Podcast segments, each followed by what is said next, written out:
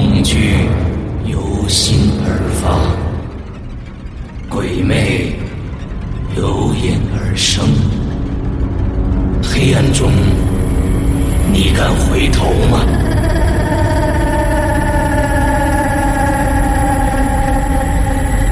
现在你收听到的是《鬼影人间》。盲村，作者南溪，由刘诗阳播讲，第二集。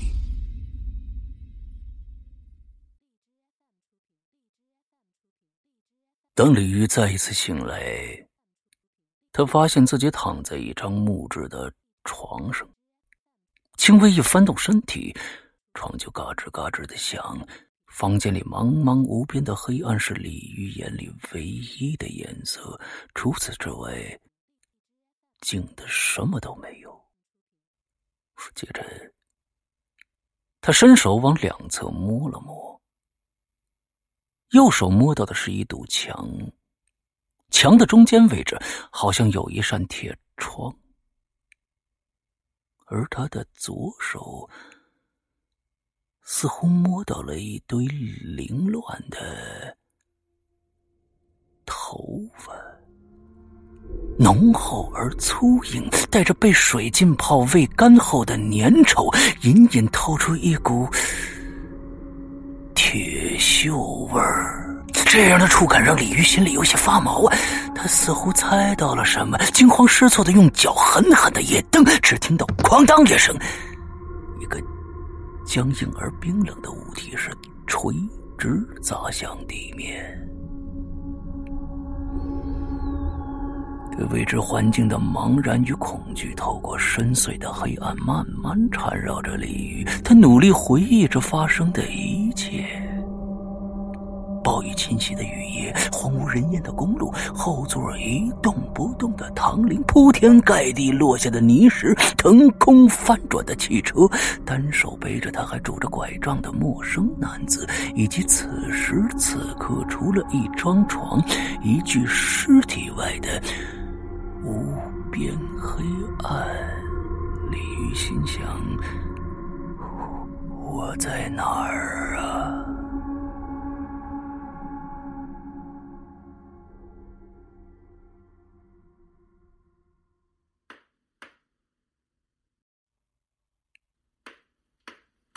突然，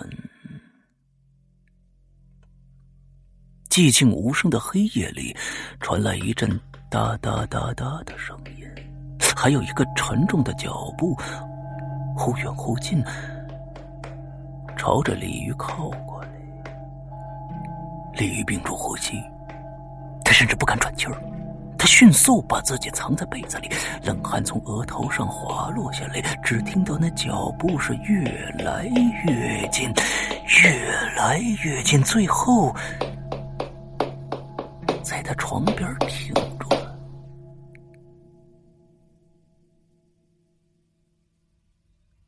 李玉觉得自己的呼吸都快停了，在茫茫的黑暗中，他什么都看不着，唯一能分辨的是。这个人就这样在他的床边是一动不动的站着，好像在看他，死死的看着他。过了好一会儿，那个人终于好像有点动静了。李鱼感觉他在脱鞋，啪嗒一下。两只鞋子一前一后落在地上，李玉的床嘎吱嘎吱的晃动起来了，好像有人睡在他身边了。李玉吓得不轻啊，他不受控制的浑身颤抖，牙齿紧紧咬着被子的一角，心脏不断撞击着胸膛，就快跳出来了。现在他和那个人之间仅隔着一床被子的距离，一旦伸手就近在咫尺的距离。过了好一会儿。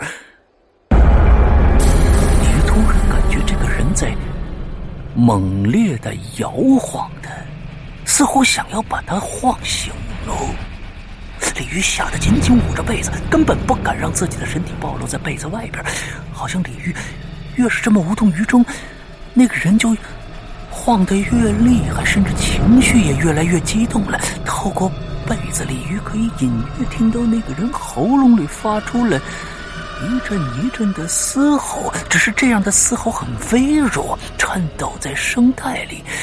以气声的形式发泄，显得既绝望又崩溃。这个人究竟要做什么呀？李玉完全没有头绪，而无止境的恐惧已经深深包裹了他了，让他没有精力再去思考事情的所有原委。他只能假装自己睡过去，或者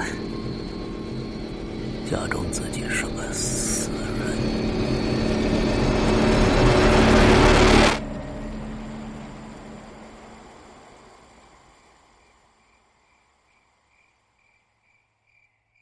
不知道过了多久，被子外的世界突然就静下来了，就像之前的一切都没发生过一样。躺在李玉身边的那个人，此刻就像是一具已经干枯了的尸体，丝毫没有任何动静，甚至都没有一点呼吸了。又过了很长很长的时间。李玉还是没有听到被子外边有任何的动静可越来越重的眼皮在提醒他：也许从来就没有人来过这个房间，那也许这些都是自己梦里头的一个场景。越是这样想，他原本紧绷的思维也在困意当中松下来了。不知过了多久。他又睡过去了。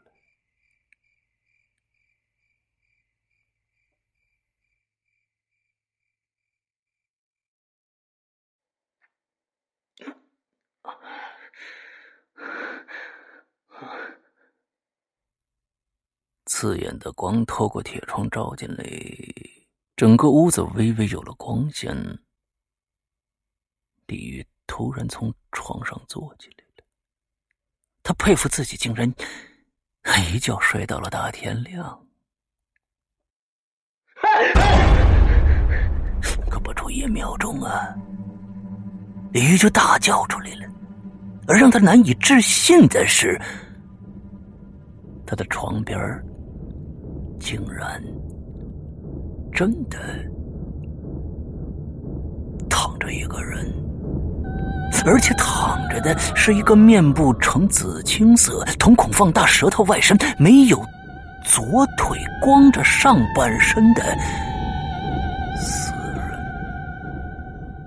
最怪异的是，这男人的胸前竟然有一个不规则的红色符号，像是他自己用鲜血画上去的。李玉不停的调整身体的方向，仔细打量那个符号，越看越像是一个水井的井字。井，什么意思？李玉带着疑惑，小声的念叨着。他左思右想，实在是没有头绪了。接着，他大着胆子。又看了一眼男人的尸体，隐约看到他左手食指有一个小面积的伤口，暗红色的血已经在伤口处凝固了。他心想：难道这个字儿是男人自己写的吗？李玉吓得不轻啊！不敢再看身边这个人第二眼了，他蜷缩在床角，浑身颤抖着。看来昨天晚上发生的一切真的不是梦，的确有一个人一直睡在他床边。只是让他琢磨不透的是，分明这男人中途还一直用力推他呢，怎么现在成了一个身体僵硬的死人了？胸前的颈子到底想要告诉李玉什么呢？这一切太怪异了。他什么时候死的？怎么死的？他竟然和一个死人就这样同床共枕了整整一晚。李玉越想越觉得是不寒而栗，头皮一阵阵的发麻呀！他妈什么李玉仔细环顾四周，眼前的房间阴暗潮湿，唯一可以透进光线的是身边那扇被封得严严实实的铁窗。而房间除了这一张老旧的木床以外，其余的连家具都没有。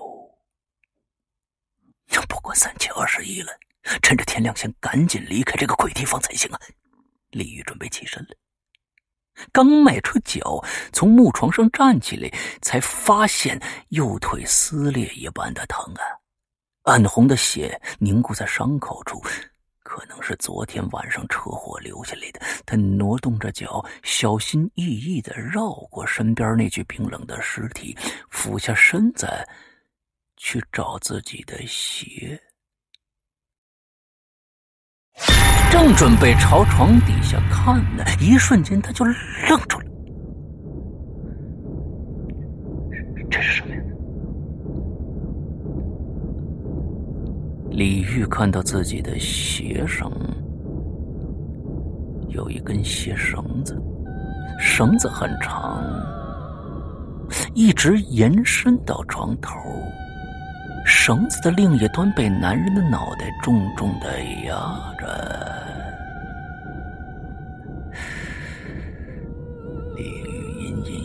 好像猜到了什么。眼前的男人瞳孔放大，眼神狰狞，僵硬的舌头向外伸着，颜色逐渐呈紫黑色。这死状，除了上吊自杀外，就只能是被人活活勒死的。难道昨天晚上，这这房子里还有另外一个人吧？李玉被自己大胆的猜想吓着了，不过疼痛的右脚，李玉跌跌撞撞跳下床，慌乱套上自己的球鞋。昨晚房间那么寂静，他除了听到男人的动静之外，并没有听到其余的一点声响啊！究竟？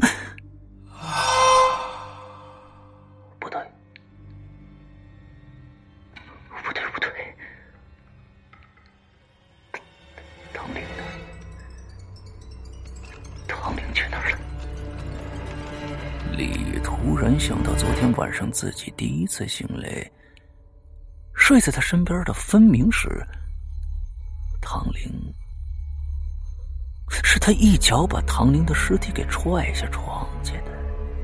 尸体摔在地面的巨大声响，完全打破了黑夜的寂静。那响声，李玉到现在还记着就算他已经把房间能找的角落全都翻了个底儿朝天，也没看着唐玲的尸体。他就像人间蒸发了一样，没有一点踪迹。李玉转过身，再看了一眼睡在床上死状异常痛苦的男人，他心想：所以。那会儿，这个男人死命的推我，是想让我救他，对吧？他他不会是被被唐玲勒死的吧？难道唐玲还没死？李玉不敢再往下想下去了。他现在一分一秒都不愿意待在这个古怪的地方。他匆匆忙忙穿上鞋，打开房间的门，一瘸一拐朝屋子外边走。连着这一间卧室的门外还有一个卧室，房间构造和他住的这间是一模一样，除了一张空空荡荡的木床，一扇微微透着光线的铁窗外。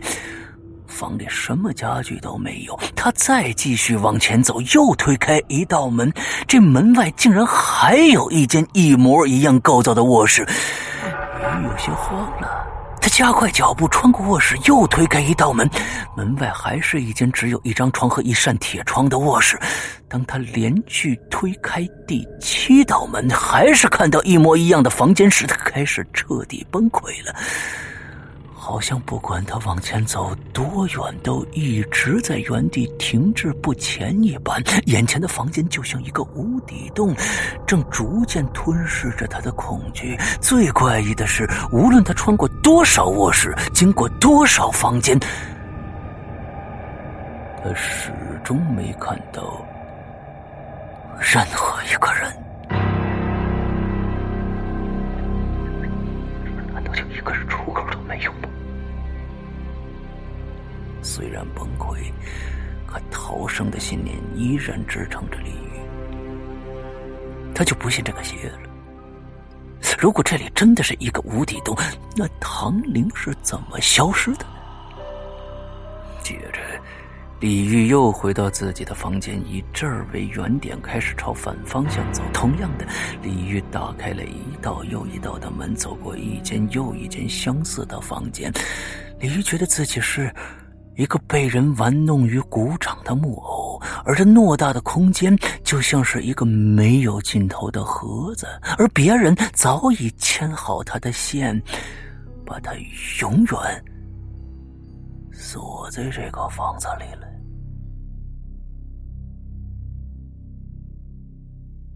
不知道又走了多久，李玉又打开了一道门。奇怪的是，这房间的构造明显不同于之前的所有房间。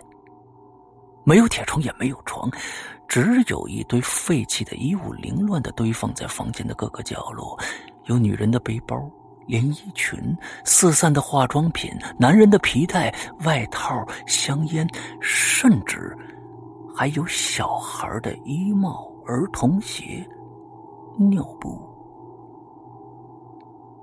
这些衣物来自于不同的人，不同的性别和年龄，似乎已经被废弃了很久了，沾满了厚厚的灰尘。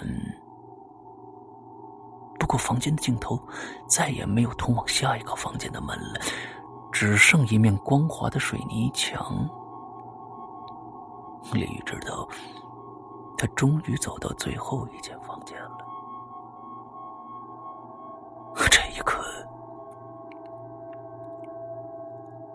李玉感到了无止境的绝望，因为他是真的被困在这儿了。他甚至找不到逃出去的门。接着，他从地上随手捡过一包烟，还好，还剩下一半呢。他随意拿出一支，含在嘴里，弯下腰，试图在那一堆废物里找出一个打火机来。他没有目的的乱翻了一阵，不放过任何一件男士外衣的口袋直到他在一件黑色运动外套里翻到了一个打火机，正准备掏出来，外套口袋却意外掉出一本驾照。李玉好奇的将驾照从地上捡起来，打开，这是一个四十多岁的。中年男子，名字叫高峰。高峰，不知道为什么，李玉觉得这个名字似曾相识，他好像在哪儿听过。高峰，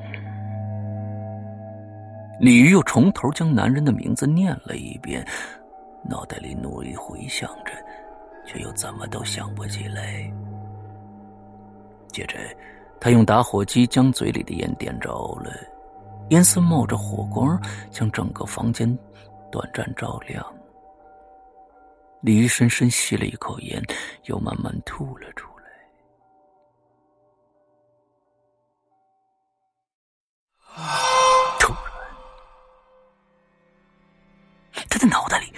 莫名其妙的闪过一段记忆，昨天那场被暴风雨侵袭的夜晚里，他的车载音响里似乎听到了这样一段寻人启事：高峰，男，出租司机，四十五岁，身高一百七十公分，左臂有老虎纹身。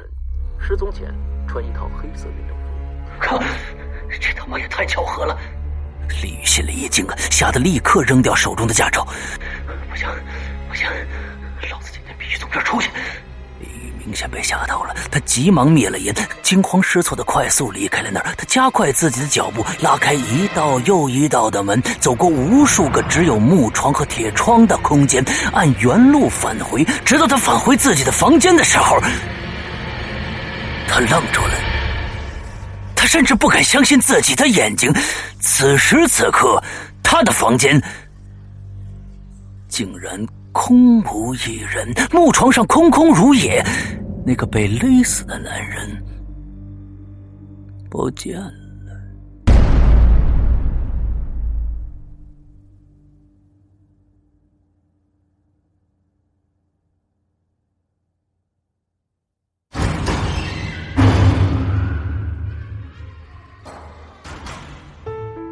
刚刚你收听到的是《鬼影人间》惊悚系列音乐剧，更多精彩，请关注新浪微博“鬼影人间”。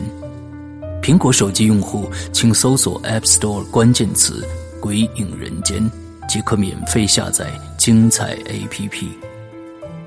夜深人静，恐惧来袭。你准备好了吗？